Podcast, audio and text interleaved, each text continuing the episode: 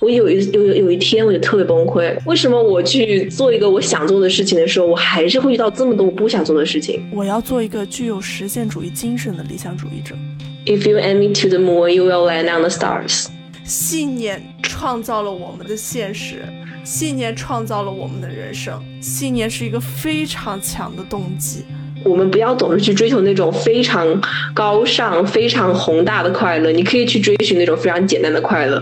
如果社会把你当做一个螺丝钉，你不要把自己看作一个螺丝钉。我们人要作为自己的最后一道防线。就是我们讲回一开始的，我觉得这才是真的一种自律吧。就是你把自己养成了一个你可以真心实意的去爱、去夸赞自己的一个人。我今天的生活可能是一首诗，明天的生活可能是一幅画。这幅画可能是彩铅，可能是油画，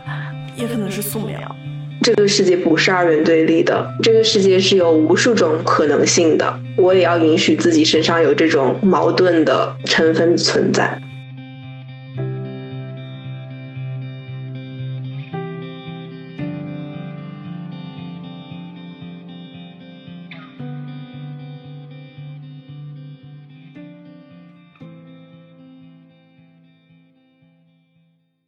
你有对我们的这个 这这一次对话有什么 outline 之类的吗？呃，其实我今天，嗯，我没有刻意去想我们哪个部分要聊什么，但是我有想过我们可以怎么开始。好啊，因为因为因为我想到就是我们今天准备聊的这个事情，就是像我们之前说的，我们如何做我们好像不得不做的那些事情。但是我觉得，嗯，其实我们想聊的也不只是这个，就我们想聊的可能是。它背后的一些可能会产生的心理机制，以及究竟是什么阻挡了我们，以及我们嗯应该看向哪里才能让我们更好的能够前进？我我想到，嗯，我们可不可以从两个词开始？一个词是自律，另外一个词是懒。我不知道你的想法是什么。就是现在，呃，我我觉得我们从小到大的时候，我们我们会听到很多次这两个词，特别是在我们。需要有所行动，或者是说我们，嗯，有时候感到自己没办法行动的时候，我们都会听到这样一个词，就说你能不能做一个自律的人，或者说你为什么是一个这么懒的人？但是这两个词呢，在我看来，它不是一个起因，而是一个结果，一个表征。包括现在在我在生活中，我会尽量避免去用到这两个词。就比如说，嗯，像我。离职的这三个月，我学会了游泳。我很喜欢游泳，我基本上每天我都要去游泳。可是我的动力绝对不是来源于，就是我要做一个自律的人。相反，就是我每次一想到这句话的时候，我会觉得我没有动力，会会抑制我的那种想去游泳的那种欲望。那我的一切动力其实是来源于对一个新鲜事物的好奇，以及我在那个过程中感受到的那种。呃，美妙的声流带动心流的感觉，所以有的时候我在看大家说要自律的时候，我会我会觉得自律律这个字它本身给我的感觉是一种一种框住的感觉，但是我觉得很多时候我们在行动的时候，其实是在发散自己的可能性，在探索一个全新的、复杂的、鲜活的世界，就像打开一个潘多拉的魔盒一样。所以我觉得“律”这个词的话，就是对于我来说啊，我会。嗯，对这个词保持一种中立的态度，然后，然后就是懒。我觉得懒呢，怎么说？就是我从小到大听到过很多这样对我的评价，然后包括到后来，或者是从小就开始吧，我会一直这样评价自己。嗯，但是我觉得“懒”这个词，它本质上是一种把很多复杂的因素浓缩到一个词里面了。嗯，刚刚我为什么说懒是一个结果？因为我觉得所有人的懒，它都是有背后的一个成因，或者是有它背后的一个行为动机的。那那个东西每个人都不一样，每个人都很复杂，然后每个人都有自己的这种课题要去面对。但是如果我们所有人都把这些东西统称为一个懒的时候，其实我们就忽略了我们背后可能的成长性。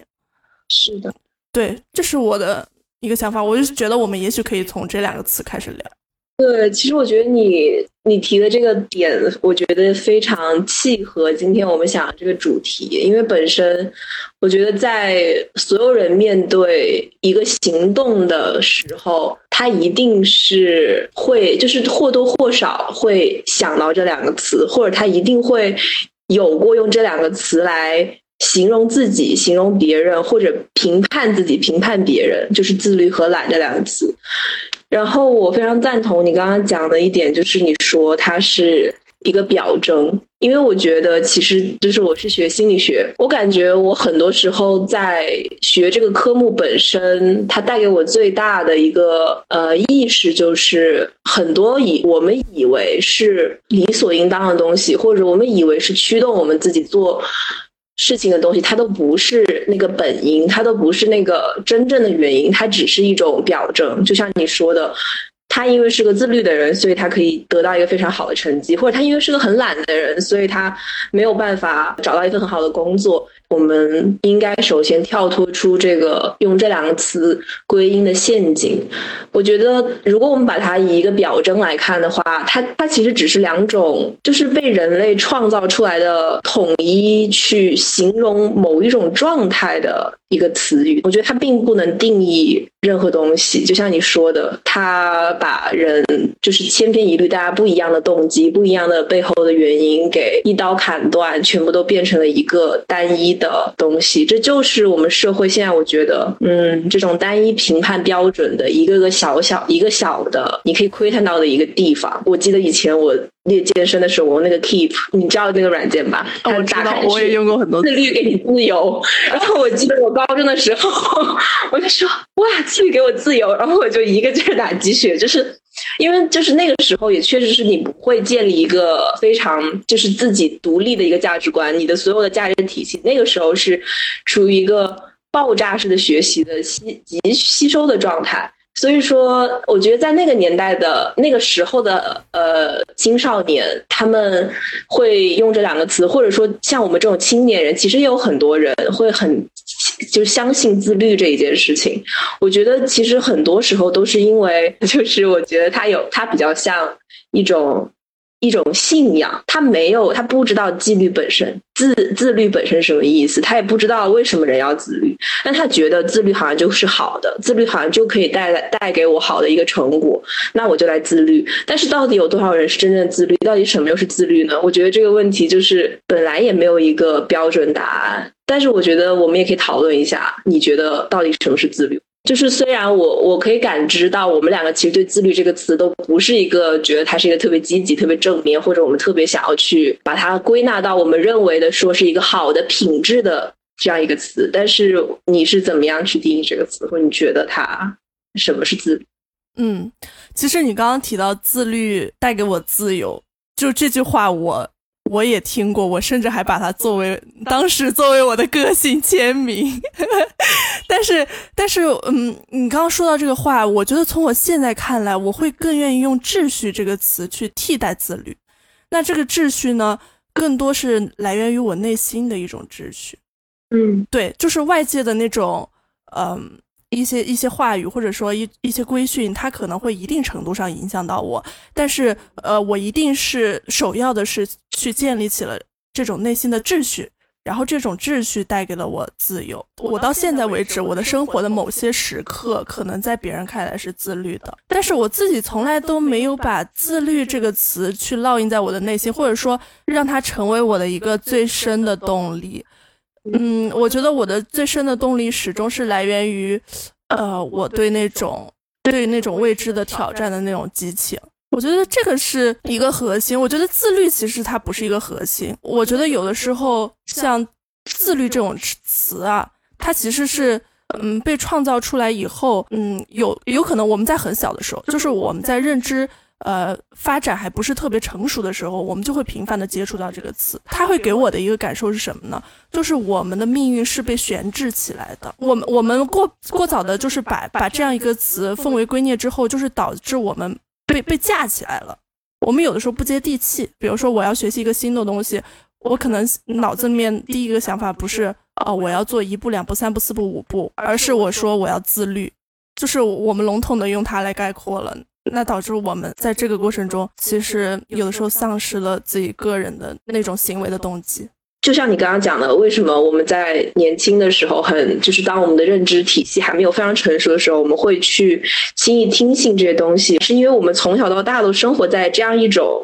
有纪律和秩序的一个团体的生活里边，因为我们要上学，我们的在学校里边，我们也是遵守着某一种规律和秩序。或者说遵守着某一种规则，我们不是因为主观意识去做这个选择，而我们是也不是说被迫的，我们只是在经历那个人生的阶段的时候，我们拥有了这些所谓的一些枷锁和束缚吧。但是那个时候的我们是不会不会没有所知的，因为那个时候。因为我们的认知系统还没有发育完全，我们的一些个个体意识是没有建立起来的。我觉得任何跟就是律，就是这个法律的律，这个律有关系的东西，就包括什么法律呀、纪律呀、什么规律呀，它其实都是一个人类为了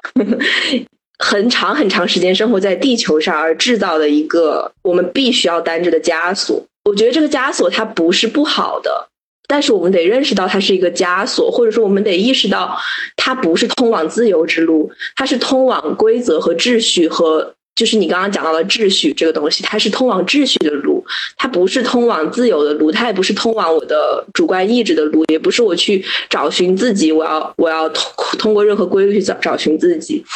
我觉得它只是因为我们是人类，所以我们必须要去做这件事情。然后我不知道我是不是有点扯远了，反正没有没有。我我听到就是这个字的时候，我又突然想起我之前看了一本书，就是虽然这个也不是很切题哈，但就是叫做 《爱的意爱的意义》，不记得了。反正哦，我记得你跟我讲过那本书，对，是叫《爱的艺术》吗？对对对对，是的，是的。嗯，姐，这也是我和大概三四年前看，然后我当我现在都还记得里面有一句很对我影响很大的一句话，是他说我要有纪律的去爱一个人。嗯，我当这个时刻，我才会意识到说，其实我们在这个世界上大部分的时间，我们都必须要守规则，我们都必须要是有有纪律的去做事情。我觉得这个是人生的底色吧，就是没有任何一个人他是绝对自由的。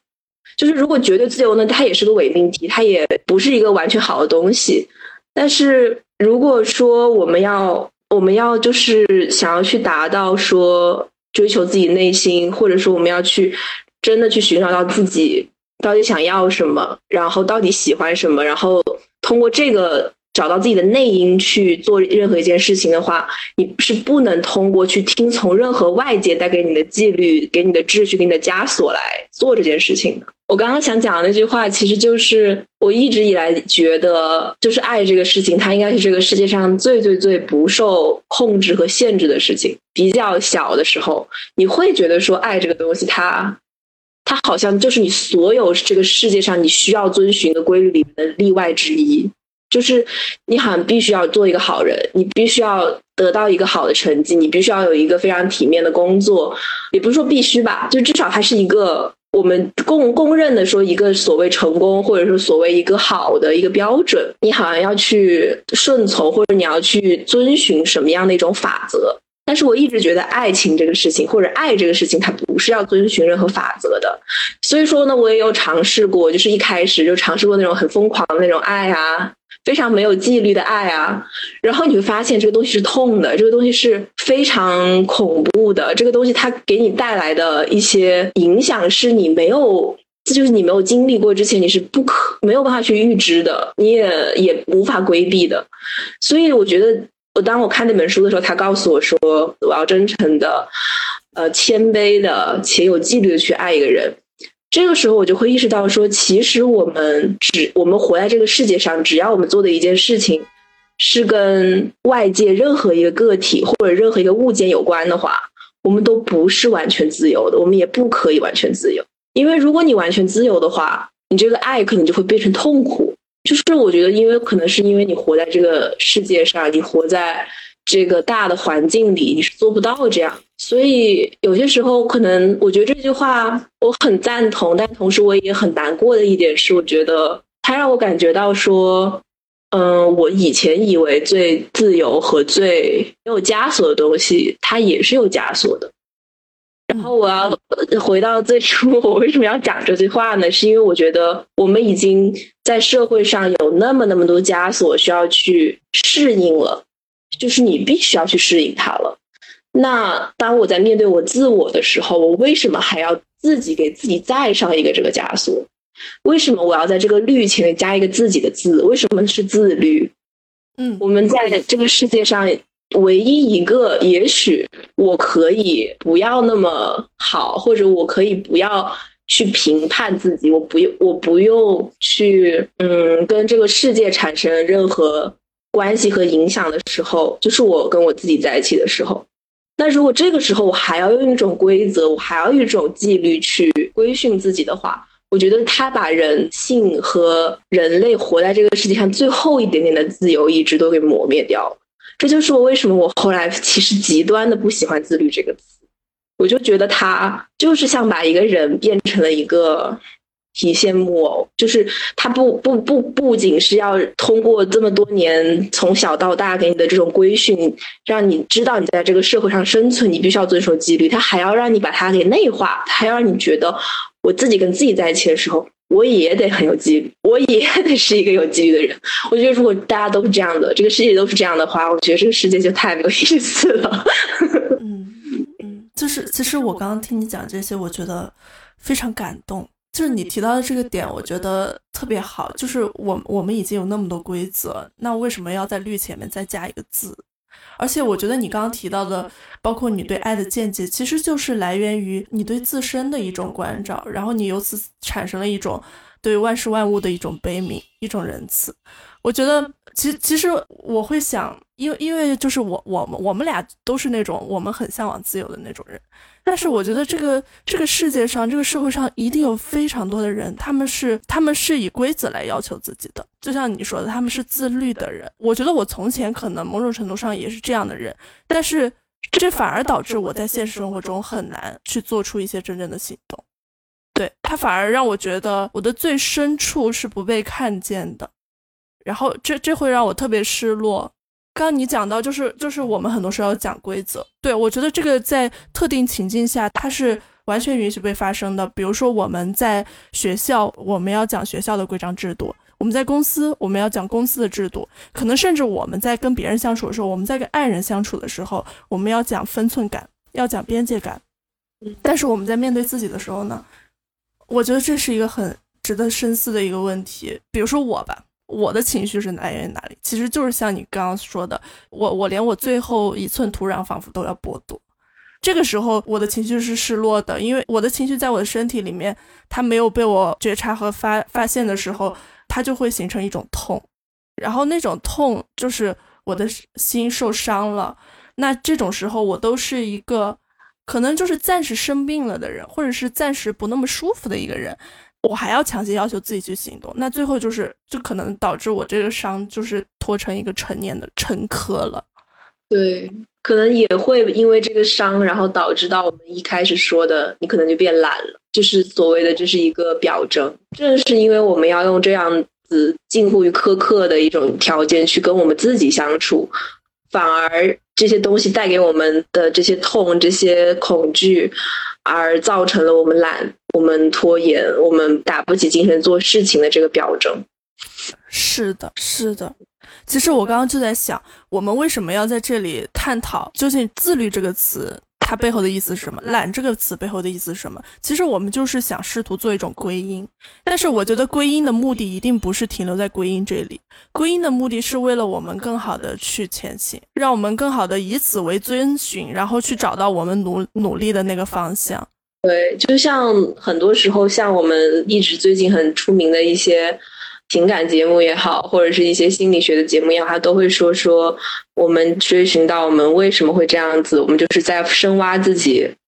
找到一个因，就是归因。我们归因的结果不是要去责怪那个原因，不是要去陷在这个这个原因里面走不出来，而是我们去看到它，们正视它，然后我们再更有力量的往前走。包括刚刚我可能，我觉得我可能就是，我觉得我可能刚刚说的有一点过，就是其实我也我觉得，就像你刚刚提到，你说其实这个世界上是有很多人，他是需要一种纪律去活着的。我要收回我刚刚说我很讨厌这个词的话，我只是说个人。不，不好意思，这个不是因为就是要录这个我才这么说，我是真的就觉得说这样讲确实有点狭隘。没关系，嗯，我们俩聊天，你怕什么呢？没关系，我懂你的意思。对，就是我的感觉是，我可能只是觉得自律这个词，我不会去信仰它，嗯但是我也没有觉得一个自律的人是我看不起的，或者说我们可以去分析主观和客观上的自律，就是。我觉得任何人他主观上用自律这个东西让自己去达到任何一个目的，他是很难去达到那个目的的。是的，但是你客观上，比如说我形容马金文，我觉得你很自律，对不起。假如说别人说我很自律，那可能他用自律在形容的这个事情本身，它不一定是由我们觉得自律这个，就是我们大家定义的自律来达到的。就像你刚刚说的，别人可能觉得你现在的生活状态是很自律的。但是你觉得你自己自律吗？你没有觉得自己自律，你觉得所有事情都是我，我愿意想做，我我今天就我就是喜欢游泳，我就是可以每天去游泳。所以客观上面，大家都如果觉得你自律，我觉得这个不是件坏事。可能我们不能把它当做一个信仰来来说。我感觉一个人他可以去追求自由，其实在很大一部分层面上，他是拥有很多特权的人。嗯。就像我们两个此时此刻可以在这里讨论说，我们我们为什么就是讨论这两个词，讨论我们对自律的看法，包括我们觉得我们都是追寻自由的那一帮人，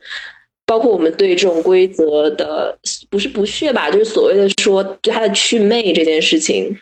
我觉得它真的是一个，因为我们已经拥有了一些较为好的资源，或者说我们受过了。就是受到了这个社会的宠爱吧，嗯，一部分的幸运让我们有了此时此刻可以去探索自由，可以去探索自己内在的一种理由，或者说一种基石。但是我觉得在这个世界上，大部分的人其实很多人都是负重前行，他没有时间去跟你跟你去讨论，跟你去思考这些自不自由的事情。那我觉得这个词“自律”这个词，在那个时候，可能对于这一群人来讲，对于这些要背负着生活非常非常大的那种现实的重担前行的人来讲，这个东西是我觉得是一个好事，至少可以让他在那种非常混乱、非常迷茫的时候，找到一个找到一点秩序。我觉得是这样子，所以可能这个词也是一个比较主观的词“自律”，因为可能千百个人对于这个词有不同的见解。我只是觉得，哎，我就只想到这一点。我觉得可能人还是要更谦卑一点。对不起，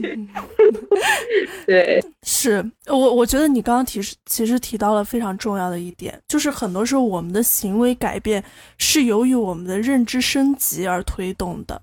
但事实上，这个社会上其实有很多人，他没有办法获得那种资源，获得那种点拨，他没有办法产生真正的一些认知层面上的迭代，所以导致很多时候他心里面很辛苦，但甚至他无处去诉说，或者是说他根本没有没有办法去诉说，因为他不具备那个诉说的能力。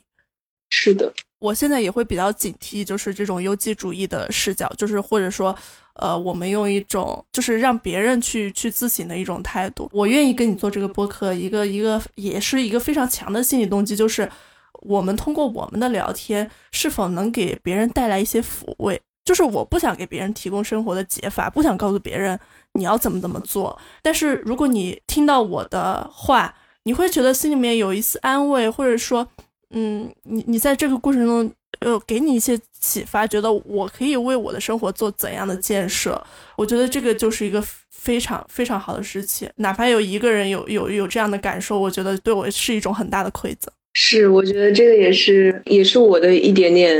原因吧。就是我有些时候会感觉到说，就是我自己去听一些播客啊，或者是去，也不一定是这一单一的渠道啊，就是去看到别人输出的一些观点和包括一些文学作品、艺术、电影作品这种东西，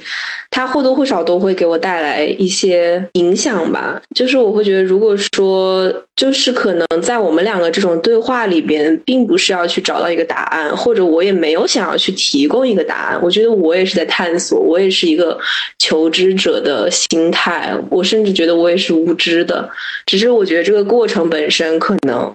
就是去真诚的，我们两个真诚去探讨一个事情，它的本身就也许就是可以让更多的人也去考思考这件事情吧，就跟我们一起去思考这件事情。对，是，我觉得至少你刚刚说到的这个自律的这个话题，对于很多觉得被规则困住的人来说，会是他们的抚慰。至少我我可以知道一件事情是，我在这个过程中我是可以有我的自留地的，我是可以有那么一小块地方，哪怕很小，哪怕它真的很小，但是我是可以，我是可以不讲秩序的，我只讲爱，我只讲冲动，我只讲欲望。对，对我觉得我们可以有这样一个。作为人的根本性的一个存在，对啊，毕竟我们是动物嘛。嗯，是啊，是的。以前学到那些成语，就想要松弛有度，然后还有什么有一句谚语叫“大丈夫能屈能伸”。虽然我现在觉得这个“大丈夫”有点就是政治不正确啊，大丈夫，但是当然就是这种话，其实就大家都知道说。其实我觉得，在说这些话的人，他其实都是想告诉你说，其实你要保留自己心里的那一块土地，就像你说的，你要给自己让出那一块，由你自己去画，由你自己去播种，去嗯施肥、去浇水、去培培育的一片土壤。这个是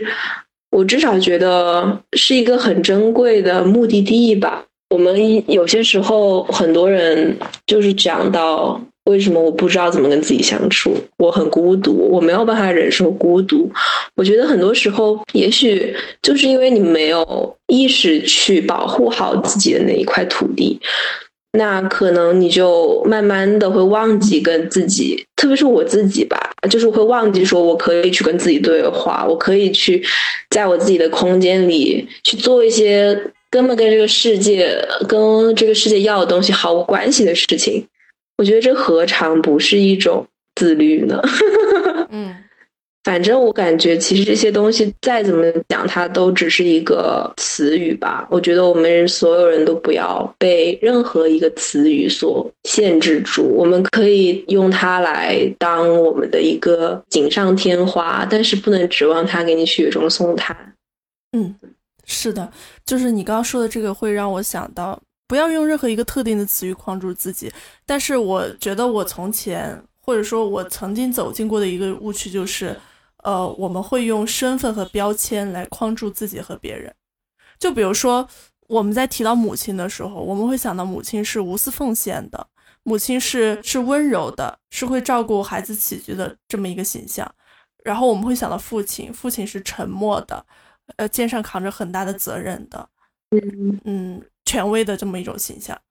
然后我们可能想到老师，老师是燃烧的蜡烛，是这种愿意愿意为了学生彻夜备课的这么一种形象。但是你会发现，就是当我们用这样一种身份去框住别人的时候，你很难对人做到真正的理解。就比如说，如果如果有一天我我的妈妈她不是无私奉献的，今天她她就想。按照他自己的想法做一回事儿，我就是想自己出去吃个饭，我自己去看个电影。那这个时候，如果我再用身份说妈妈不都应该是这样的吗？去框住他的时候，就忽视了他作为一个人的最基本的一个诉求。比如说标签也是，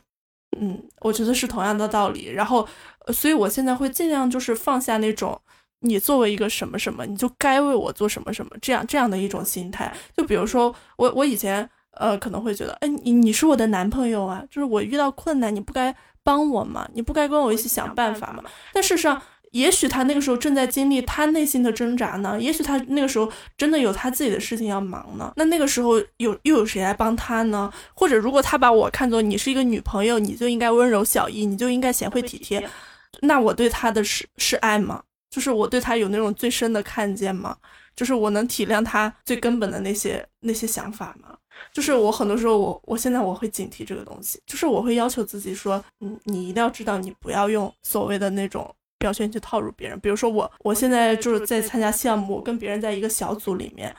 那我不会要求自己，哦，你作为组长，你就应该怎么怎么样，你作为嗯这个这个组员，你就应该做什么。那我觉得每个人他在每个阶段，他都有自己的状况和他当下的一个心境。可能导致它真正产出的一些东西是会有参差的，那质量是会有参差的。我觉得我都非常能理解这件事情。我觉得这种理解首先是来源于你对自身的理解，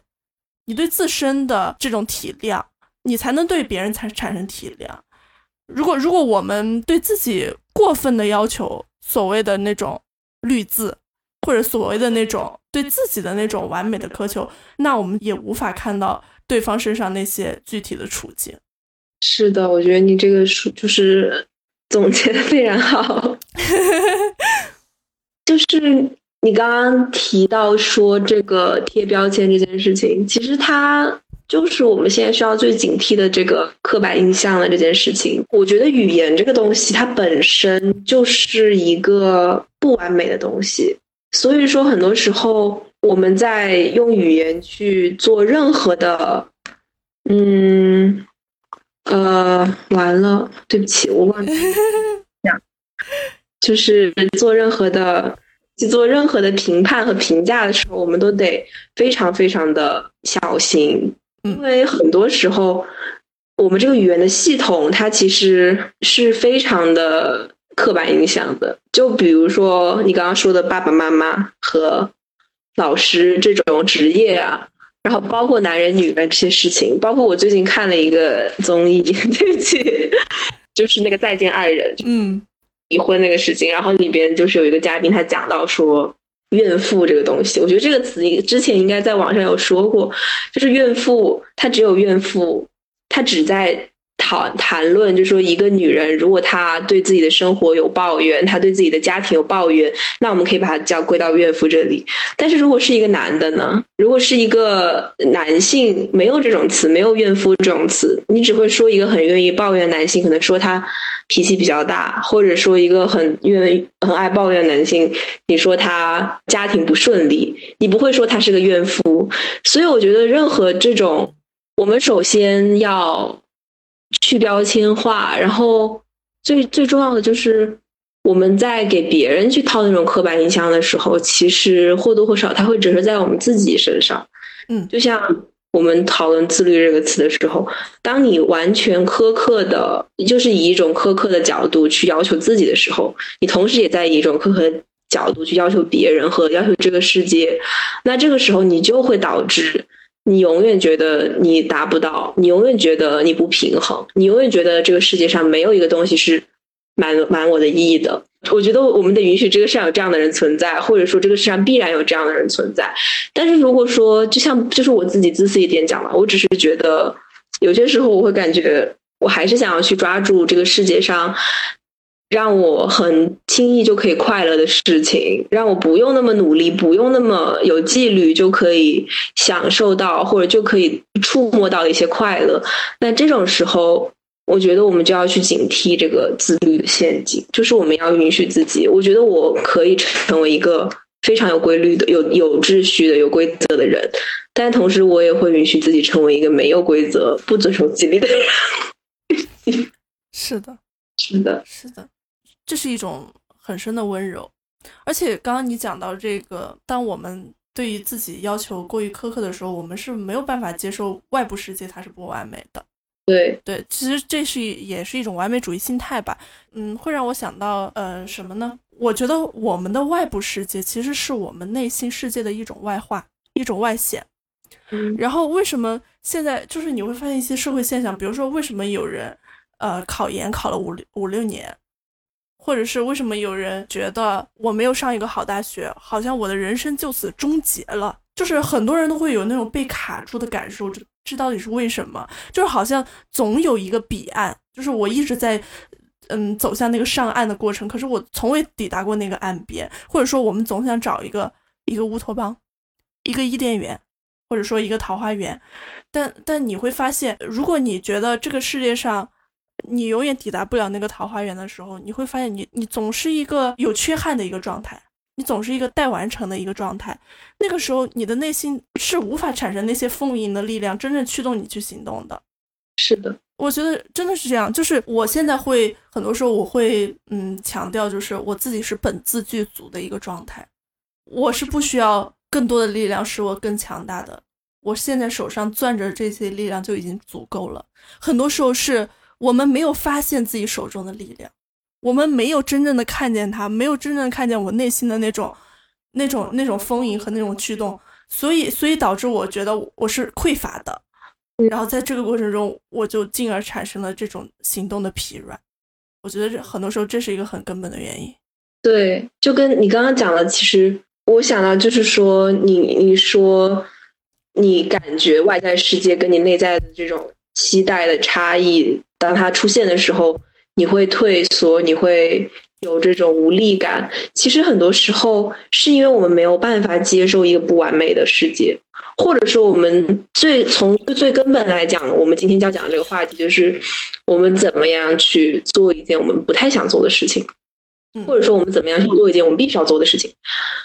我觉得很多时候，我们这种无法去做的这种感受，就来源于我们无法去接受一个不完美的结果，或者说，我们去无限的要求，特别是因为这个东西对于很多有完美主义倾向的人来讲，就是我我有很多完美主义倾向的人，这一类人，他就包括我们两个吧，就 这一类人，他其实很大的一个。同样会出现的一个症状，也不是症状，是一种模式，就是他会非常有非常强的自省能力，他的自我意识是非常强的，所以说他会非常的把一件事情它完美与否，你做它完美与否，跟你自己这个人完美与否紧密挂钩。你会觉得，我假如说今天这个。考试考不到一百分，我今天画这幅画画不到我想要的那个样子，我今天写这篇文章写不到我想要那个样子，那我就开始疯狂的苛责自己，因为你就是把这些外界外在的这种你的产出，把它直接挂钩到了你个人，你这个人性，你的人本身身上，因为你就是在我们应该是我们就是在疯狂的去追逐着一种。近乎于病态的完美和乌托邦那种所谓的理想状态，但是其实很多时候这种东西它就是有一点有点矫枉过正吧。就是我不并不觉得说你追求完美和你追求优秀是一件坏事，但是呢，如果你不能去接受它不完美，这个事情才是一件坏事。就是我现在也不觉得我。不是一个完美主义者，但是我也许现在比以前好一点的一点是，我可以接受一定程度的不完美，就是我仍旧对那个乌托邦，或者我仍旧仍旧对那种完美的东西是有是有畅想的，我还是会想要去，就是有一句很出名的话叫做，我记得你之前也写过，叫做 "If you aim me to the moon, you will land on the stars." 就算最后你没有去到那个月亮上，你也会到某个星星上。所以我觉得完美主义它不是一个坏事，但是在完美主义的同时，我们如果能够去接受不完美的一次一个一个结果的话，其实它可以让我们去更自洽的去处理自己的这一个有一点点极端的一个对自己和对这个世界的要求。是，我觉得如果如果缺陷不存在了，完美还能是完美吗？那完美可能也成为了一种缺陷。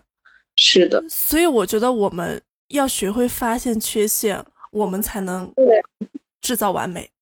这个真的是一个一体两面的事情。然后我之前，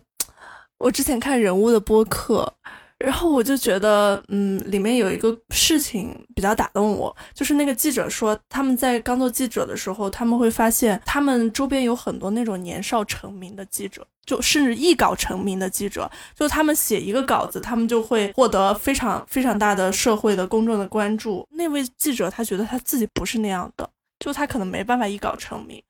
那这个时候他怎么办呢？然后他就想了一想，如果他这一生他都没有成名。但是他一生都在坚持写作，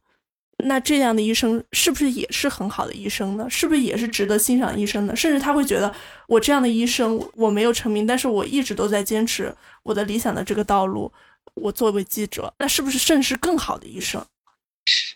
对，他就提到一句话，他就说，决定你人生的不是你的天赋，而是你的选择。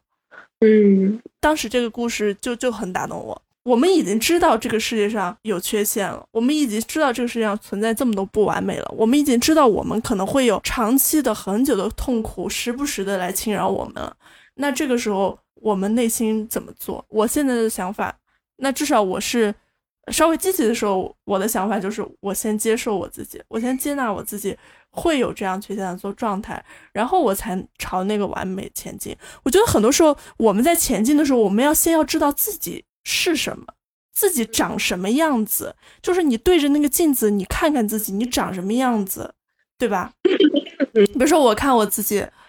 啊，我有点小肚子，我鼻子长还长得挺高的，但是我脸有点圆。我骨架比较小，但是我身上有肉，就是我看到自己是什么样子的，就是有好的有坏的，这个时候你才知道你要往哪个方向去努力呀，不然的话，你总是对自己抱着一种幻想，就是说这个世界上的缺陷仿佛是不该存在的，那你根本都不知道什么才是好，什么才是完美，对吧？什么是真正的完美主义者？那我们一定是要知道什么是不好，什么是缺陷，什么是我需要补足的地方，这个才是。呃，我觉得行动的一个最最根本的一个动机，是的。而且我觉得你刚刚讲的这个完美和不完美，它就是一个一体两面的东西。我们一一定要去看到、看见那个不完美，并且去接受那个不完美，我们才有可能向那个完美去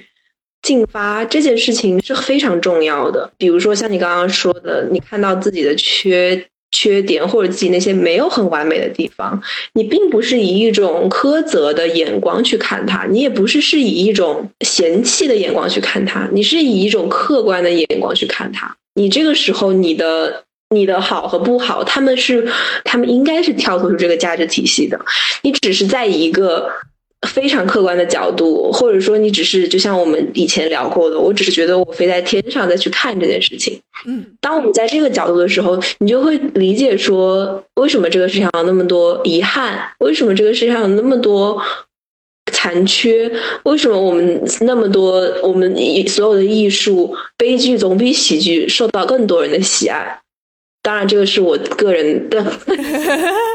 可能还是有很多热爱喜喜喜剧的人。我我也很热爱喜剧，我只是觉得，对啊。然后他们不是说喜剧的内核就是悲剧吗？对，嗯，是的，就是为什么人天生，其实我们人是天生对这种。残缺和不完美，其实我们是抱一些能够去欣赏他的能力的，只是说很多时候我们忘记了。我们很多时候就觉得，特别是现在这种社交媒体特别发达的时代，我们会跟所有这个世界上的人都，你都可以看到他们，你可以非常清楚的看到我们跟别人的差异。所以很多时候，你认为的不完美，只是也许是一个你站在一个对比的一个角度去看。你觉得你好像没有别人赚的多，你好像没有别人长得漂亮，你没有别人身材好，你没有别人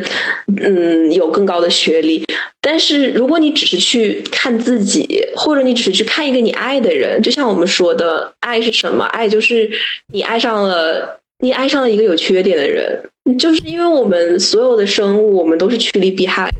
可是我什么让人变得独一无二？什么让我们变独一无二？就是我们能够去。接纳缺缺点，接纳悲剧，甚至去欣赏它，甚至去赞扬它。我觉得这个才是一部分人性的光辉吧，也是一种，就像你刚刚提到的一种慈悲的心怀。我觉得这个是非常重要的一点。所以，我我的感觉是，就是也没有觉得完美不好，也没有觉得不完美不好。就是我一直感觉这个世界是需要理想主义的。我不知道你有没有那种感觉，就是在我们现在这个社会，就是理想主义这个词，它慢慢就变成了一个贬义词。一开始就会觉得，就像文艺青年一样，他在可能五十年前，文艺青年是一个比较好的词，就觉得哦，你这个人，嗯，是一个搞艺术的，搞。对吧？然后你到了我们现在这个时代去看这个词，就是你是个装逼的 那种，就是文绉绉的，然后天天端起个架子，或者就是文艺青年，就是搞一些搞的那种私生活混乱的。然后包括理想主义也是，以前就是觉得理想主义哇崇高，就像我们刚刚改革开放那段时间，所有的有志青年都是理想主义。那现在理想主义就是你不切实际，你不知道柴米油盐酱醋茶是多么难得。就是我觉得，就是我不知道，我很多时候我应该之前也跟你聊过这件事情，就是我不知道我怎么去看待自己理想主义的这个特质吧。包括很多时候我会在。跟其他的人去聊天的时候，有些时候会很恐惧，就是我会觉得我的理想主义在一点一点的被一些东西所消耗，甚至我会有些时候开始怀疑，就自我怀疑说这个东西到底是不是一个可笑的事情。但是呢，我又无数次的又觉得说，我好像没有办法离开他，或者我好像没有办法不是这样的一个人。但是呢，我也不知道，就是我不知道怎么样去，嗯，表述这种感受，就是到底什么是理想主义，到底我们需不需要这个东西？嗯，对，嗯嗯，其实我的感受是什么呢？我觉得我是一个理想主义者，我是一个坚定的理想主义者，但是我一直以来的目标就是我我要做一个具有实践主义精神的理想主义者。我觉得这是真正的完美主义。我在听，嗯，就是哈佛的积极心理学的课程的时候，这个在那个小破站上就可以听到。那位老师他就他就讲了这样的话：要践行理想主义最好的方式就是你要具备实践主义精神。你要往这个方向去努力，并且你刚刚提到的，很多时候我们是被一种被一种标准化、一种流程化、一种规范化所框住的。那那那个时候最重要的自我救赎的办法，就是你要看见自己的独特性。你不要让自己，如果社会把你当做一个螺丝钉，你不要把自己看作一个螺丝钉。这是我一直强调，就是我们人要作为自己的最后一道防线，你自己要作为你自己的最后一道防线。我们要去。充分的体察自己，然后发现自己的那种作为作为一个人的那种不是千篇一律的那些部分，我觉得这个是很重要的。对，呃，学会学会为自己的每一点一滴的成长，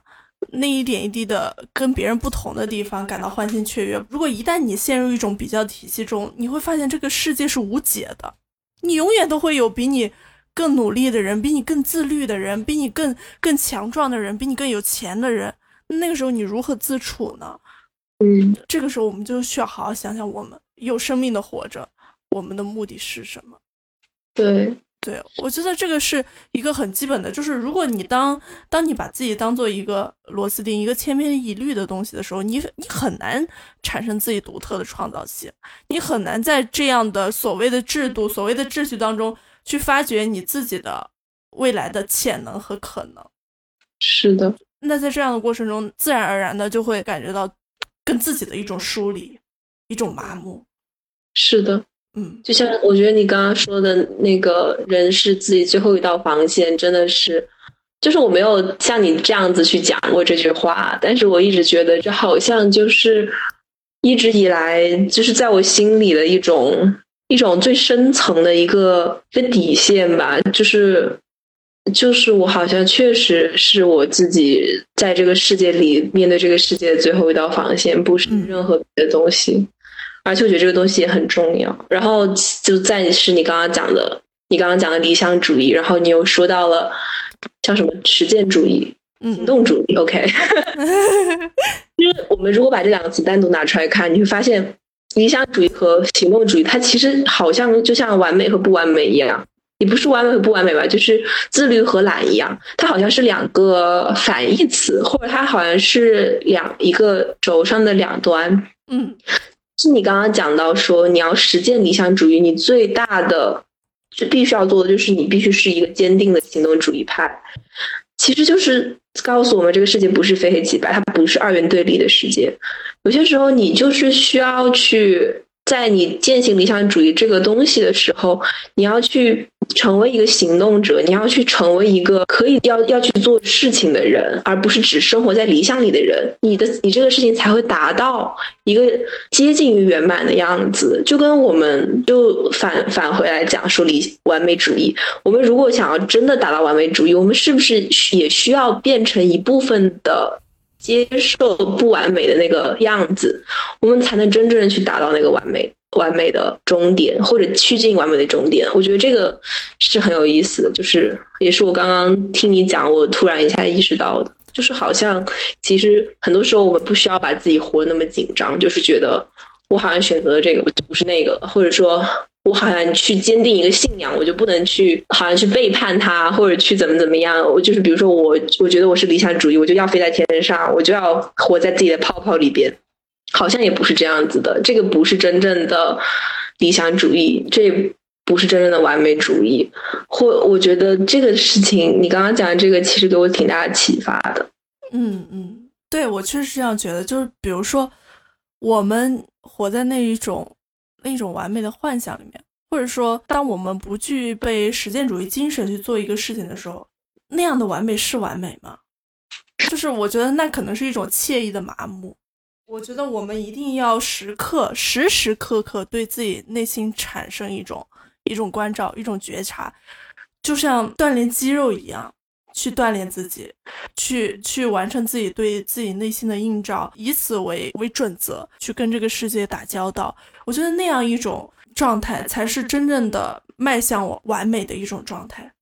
对，而且我觉得你刚刚讲这个，我突然想到说有个非常有意思的事情，就是聊到说我们要怎么样去克服畏难情绪，我们怎么样去做一个必须要做的事情。我觉得很大一个我自己的感受，就是我自己的方法，就是我要在所有的事情里面找到乐子。就是虽然也许这件事情真的我就怎么都不想做，但是我要就像你说的，我们要时刻去关照自己的内心。我觉得一部分你对自己的体贴和你对自己的慈悲，就是你要去给自己找乐子，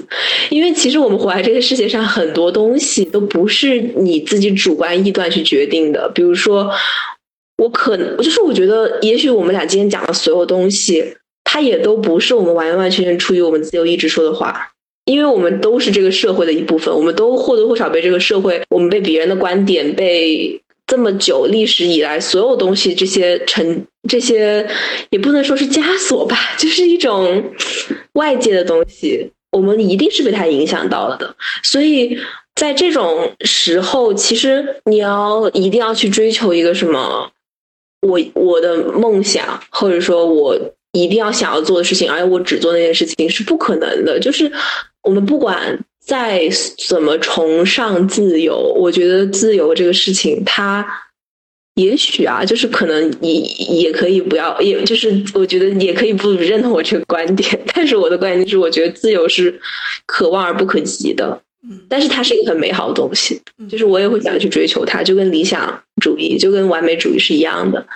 然后刚刚讲到说为什么要找乐子，就是我觉得可能大部分像我们这样的人。很多时候，你在这种过度的一种自省的状态里边，你是会很沉重的。就是你，你就算去做一个你很爱的事情，你也会沉重，因为你有可能就无意识的被这种完美主义的枷锁给锁住了，你被这种理想主义的困局所控制住了。我不知道该怎么办，我好像其实一直都是很沉重的，好像一直都是有点有点闷闷的那种感觉。但是我最近就是我自己感觉到一件事情啊，就是怎么样会更有效率。就是我比如说我最近在写代码，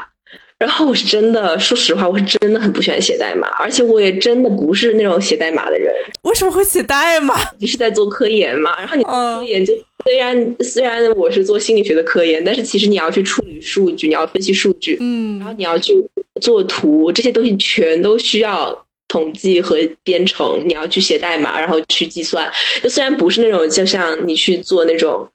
对，开发那种，你要写那种很复杂的代码，但是或多或少你得去写那种东西。然后我在写的时候，我就我有一有有一天，我就特别崩溃，我就在想，说我我为什么要对着这个电脑看一堆不懂的东西啊？然后我在想说，为什么我去做一个我想做的事情的时候，我还是会遇到这么多我不想做的事情？就是这个是我。突然一下意识到，就是我去实我去实现理想的路上，我一定会遇到那种我不想做的事儿，或者说我不擅长做的事儿，或者我不愿意做的事儿。因为如果一个理想它全都是你愿意做的事儿的话，它可能就不存，它就不存在。就比如说反射到你身上，其实就是像你写你你你之前跟我讲说你你去你很热爱写作，你很热爱文字，但是为什么我们去做这个事情的时候，我们还是会觉得很难？嗯。因为你还是会遇到那些，不管是心理上的障碍，或者就是客观的障碍，比如说像我这种客观的不会写码的这样，这是一个所有人，不管你是一个幸运的开始在做自己热爱的事情，还是在怎么样的，就是你都会遇到这种有挫折的或者是艰难的时刻吧。那这个找乐子的办法是什么呢？就是我觉得首先就是想讲到你说的积极心理学吧。就是说，当你真的在极端的痛苦和 极端的意志低沉的时候，你就去抓到一个最简单的可以让你快乐的东西。比如说，那个最简单的会让我快乐的东西，就是我在写码的时候，我可以写一个井号，然后打了一个井号以后，你后面再写码，那个就写的东西都是不会被那个电脑给计算进去的，所以你每次去去运行那个码的时候，它是不会被计算出出去的。然后呢，我就会在每一次写完代码之后，在下面就会写写一个，就是有点像那种批注一样，但那个批注就是不会被别人看到，然后你就写个批注，就说这个码。我写了多少个小时？我觉得它挺难的，但是我最后写完了呢，好像还可以。然后我 我有些时候写码，我还会用那个 AI，就是帮我写，知道吗？然后我说谢谢 AI，就是有是的主观，就是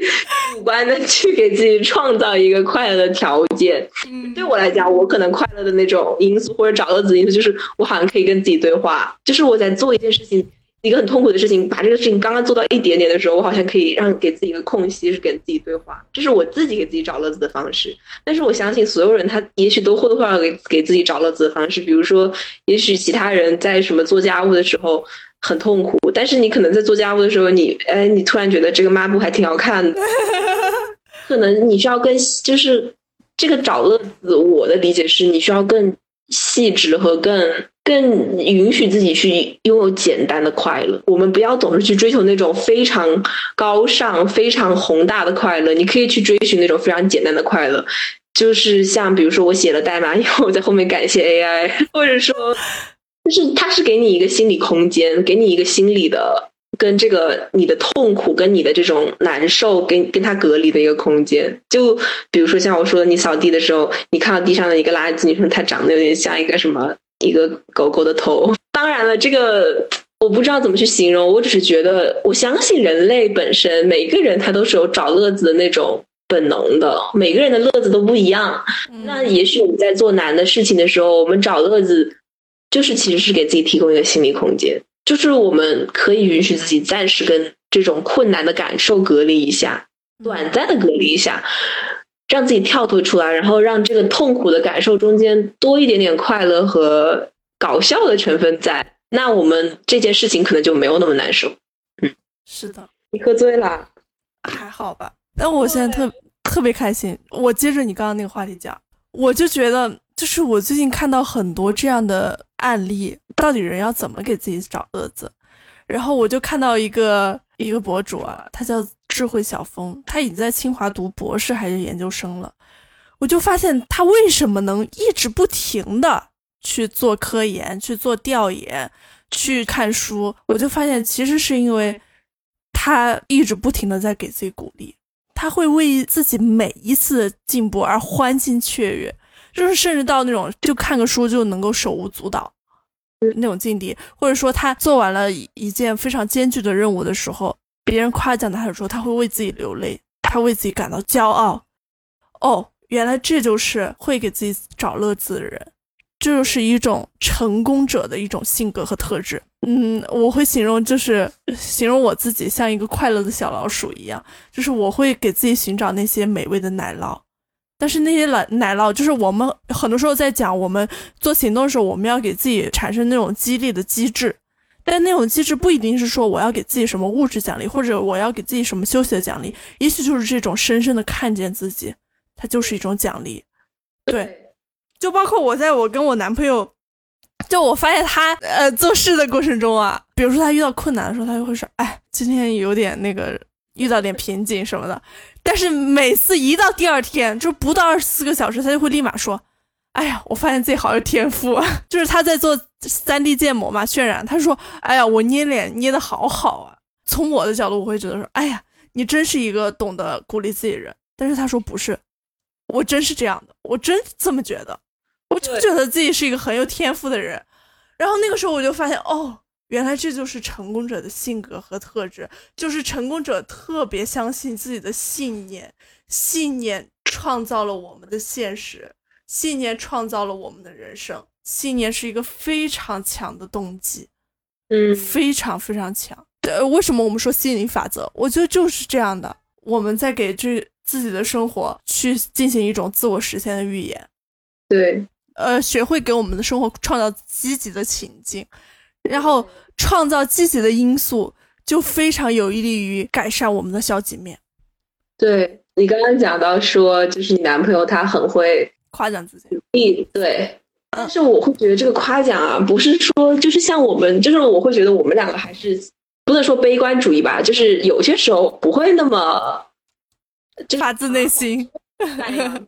对，就是很少会这样子。然后我们很多时候鼓励自己的话，或者说我觉得我自己很厉害的这种话，它是出于一个像一种口号，就是你好像只是为了喊它而喊，是真的去认定它，你没有真的觉得，哎，我就是一个写作写文章写的特别好的人。你很多时候是很难呃把这个东西内化的。我觉得很多时候找乐子这件事情，它帮助我的是什么？它就是帮助我们去内化对自己正面的感受。是因为很多时候你在做事情的时候，其实你就是在为自己做事情。就算是你，你是一个，也许像我们讲的，你刚刚说的螺丝钉。但是你这个螺丝钉，你在转的时候，你也是自己在转，你也是自己在去创造那个螺丝钉的价值。你如果认定自己是永远只在为别人、为这个世界贡献，那说实话，不管你是在怎么独立的一个人，你活在这个世界上，你也是你在你如果站在一个极端的角度看，你也不是为了自己而活，你永远都是在为了这个世界而活。因为你生下来就不是你的自由意志，你生下来就不是你要选择的东西。就是如果我们永远都陷入这种被动的。还有消极的情绪里边去看待我们做的每一件事情的时候，你是没有办法从中得找到乐子的。所以，我其实我觉得找乐子这件事情最基本的逻辑呢，就是你要去肯定自己的做的事情，因为你只有去肯定自己做的事情的时候，你才会从中找到乐子。而找乐子这个事情，就是给你一个心理暗示，就说这个事情是。我要做的，我想做的，那可能你在做这个事事情的时候，他就没有那么痛苦了。然后你慢慢多这样子给自己心理暗示，就像你说的吸引力法则，很多这种东西，它就变成你的信念了。就像你刚刚讲的信念，它才是决定一切的根根基。其实这件事情就是他在帮你去。慢慢构建你自己更深的那种和更深层次的信念感，和不是口作为口号而而说的那些激励自己、鼓励自己和赞扬自己的话，这样子一点一点来，我觉得你会慢慢就是感觉到，好像这个世界上很多东西都还是很有意思的。嗯，是的，我觉得很多时候我们在做这些事情的时候，就像你说的，“fake it until you make it”。就是我们在这种过程中，我们实际上是要训练自己。我们忘记了，我们其实是会为自己由衷喝彩的。所以，我们现在重重新习得这个技能，就是我们为自己由衷的喝彩，把它内化成我们自己本身的一个东西、一个技能的时候，那是一种很棒的体验。对，就是我们讲回一开始的，我觉得这才是真的一种自律吧。就是你把自己养成了一个你可以真心实意的去爱、去夸赞自己的一个人。我觉得这个东西真的太重要了，它比那种你可以逼着自己每天早上六点钟起来围着操场跑十圈的，就是他虽然那种人我也很敬佩，我觉得。之所以，其实我们很多时候敬佩一种人的原因，是我们觉得他做这个事情，做一个我们认为非常艰难的事情，他是毫不费力的。嗯，你觉得他是毫不费力的，但我觉得这种毫不费力的背后，其实你会发现，很多时候这种吃得苦中苦的人，他不觉得自己苦，或者说，我们所有人其实说实话，我觉得我们都是可以吃苦的，只是说很多时候我们太过于去自我怜悯和自我否定了。就是你首先是否定自己，然后你才怜悯自己。最内核的是，他是一个自我否定的习惯，自我否定的人，嗯，还会自怨自艾。嗯，我觉得那种能本身能量就是那种我就是很牛逼，这种人他很难会有这种自怨自艾的感受存在。所以我觉得。很多时候，虽然我会觉得自怨自艾这个事情吧，我也经常会有，然后我也觉得我有些时，我还是一个挺悲观的人，但是我并不把悲观这个事情当做是一个我的标签，也不把悲观这个事情当做是，就是像那种文艺青年一样去贴这个标签，就是我喜欢让自己看起来可怜，就是我喜欢让自己处在一个。受害者的状态里边，我觉得这个是我近几年来意识到的。因为我以前其实很喜欢叫做年少不知愁滋味，为赋新词强说愁的那种人。我不知道你有没有这种感觉？我觉得是有这种这种特质，就是。我就想到以前高中的时候，包括大学刚开始的时候，就是你真的也没经历什么社会的毒打，哇，你那个时候真的是悲哀的很，写一些那种奇怪的什么 QQ 签名，然后转发一些奇怪。我记得我记得很清楚，当时初中初二的时候，我转发一条 QQ 空间，那句话真的很蠢，不要低头，皇冠会掉，就是不要流泪，那个什么敌人会笑，就是。我不知道，就是当我觉得那个时候，我现在去剖析我自己的心理感受，哈，嗯，我都是这样的，就是我觉得这个东西它很酷，就是它可以把我独立出一个一个群体，就是我感觉我自己是独一无二的，所以可能那个时候我的这种自我的自怨自艾也好啊什么的，它也是一种积极心理学，就它也是让我觉得很开心的方式，就是嗯，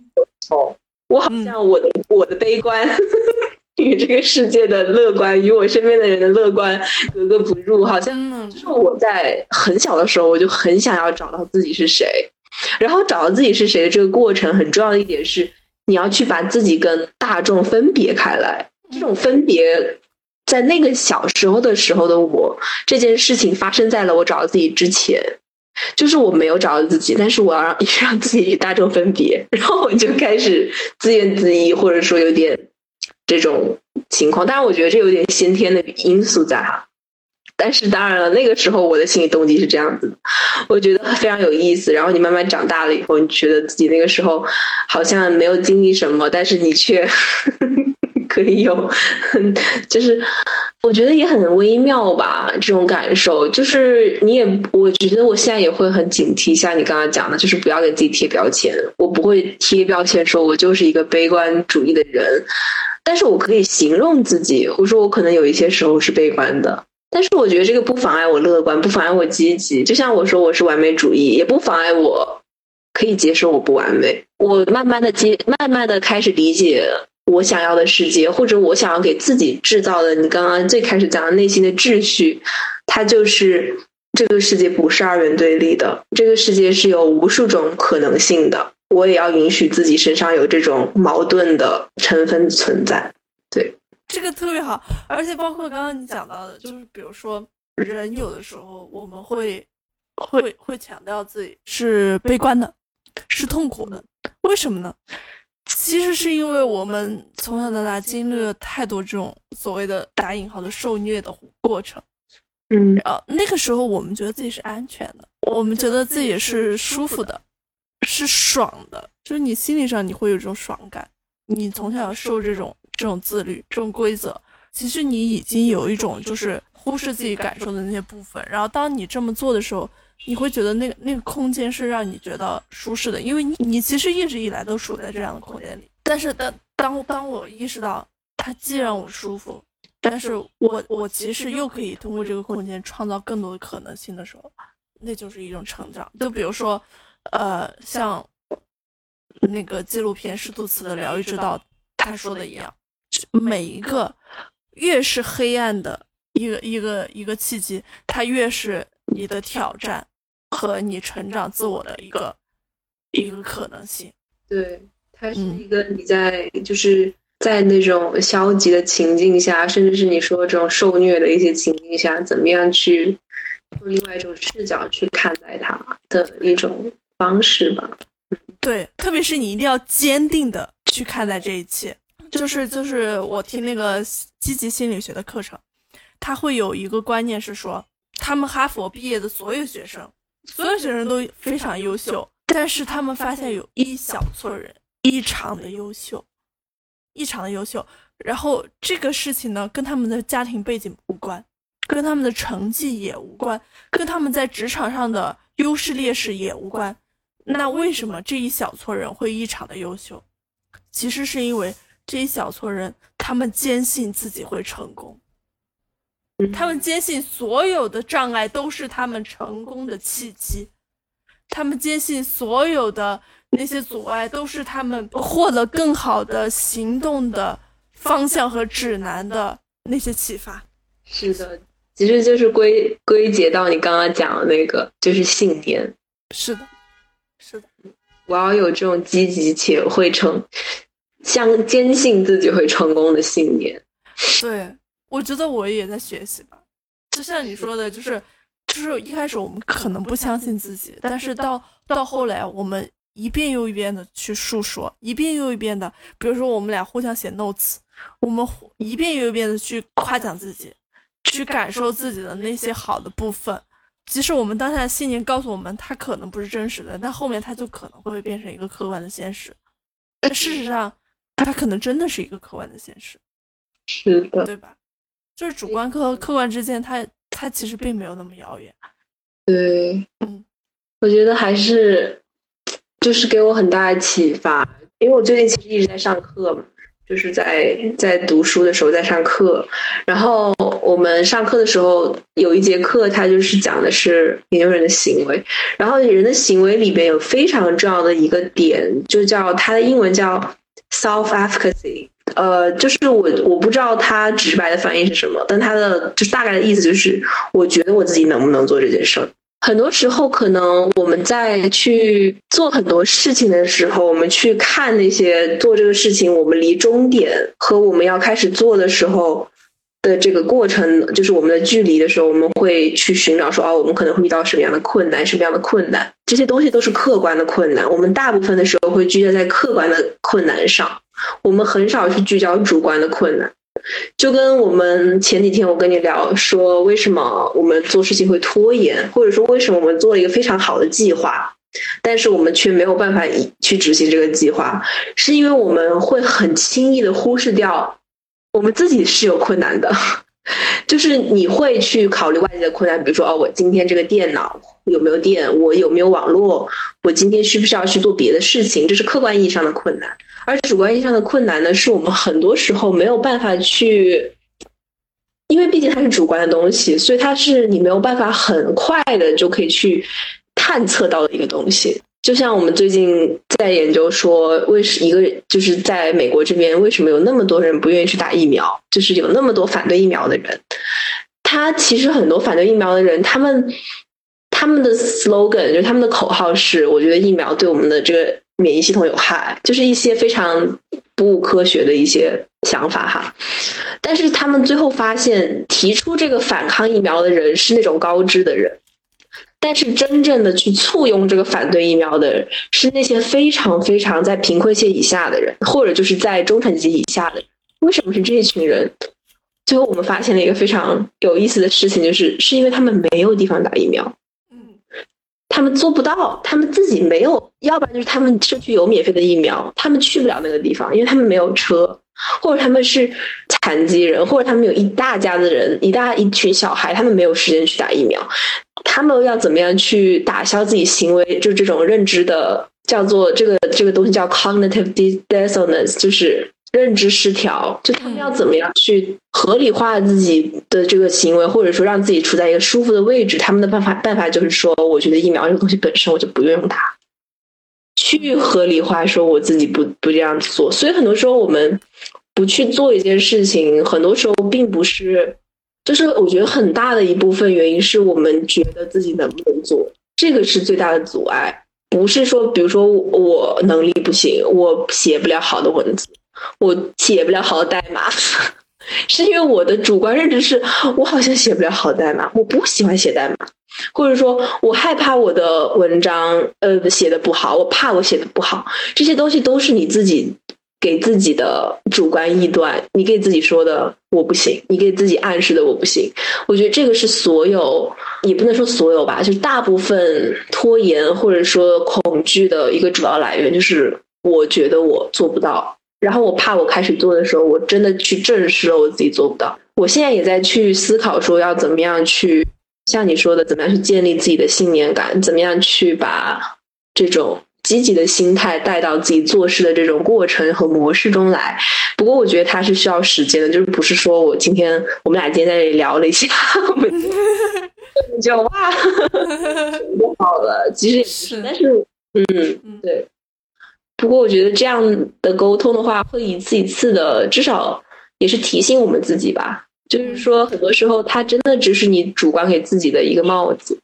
就像我们为什么说你不要给别人戴高帽，我们也不要给自己戴高帽。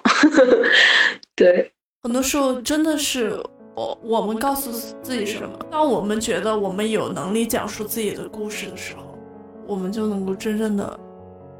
就是发掘自己内心的那些那些好的部分。到了现在，我甚至会觉得，就是我的所有一切行动的动机呢，其实不来源于呃我对自身的一种评判。更多是来源于我对自己，我对自己生命的一种一种不做规划的一种填色。我会觉得说，我今天的生活可能是一首诗，这首诗是什么样？然后我明天的生活可能是一幅画，这幅画可能是彩铅，可能是油画，也可能是素描。就是我不知道我。每天的生活是怎么样的？然后每天呢都会不断的给自己填色。我每天的生活可能都是不同的形态，不知道会是怎么样的。生命会带我找到这一切，我会享受这种这种美妙的过程。就是你总觉得自己是是是无助的，是需要救赎的，但是得救之道就在其中。我们在这个过程中，我们就。享受这这一切的发生，我们会享受这个命运的绳索把我锚定在那一块儿，然后我会以此为前进。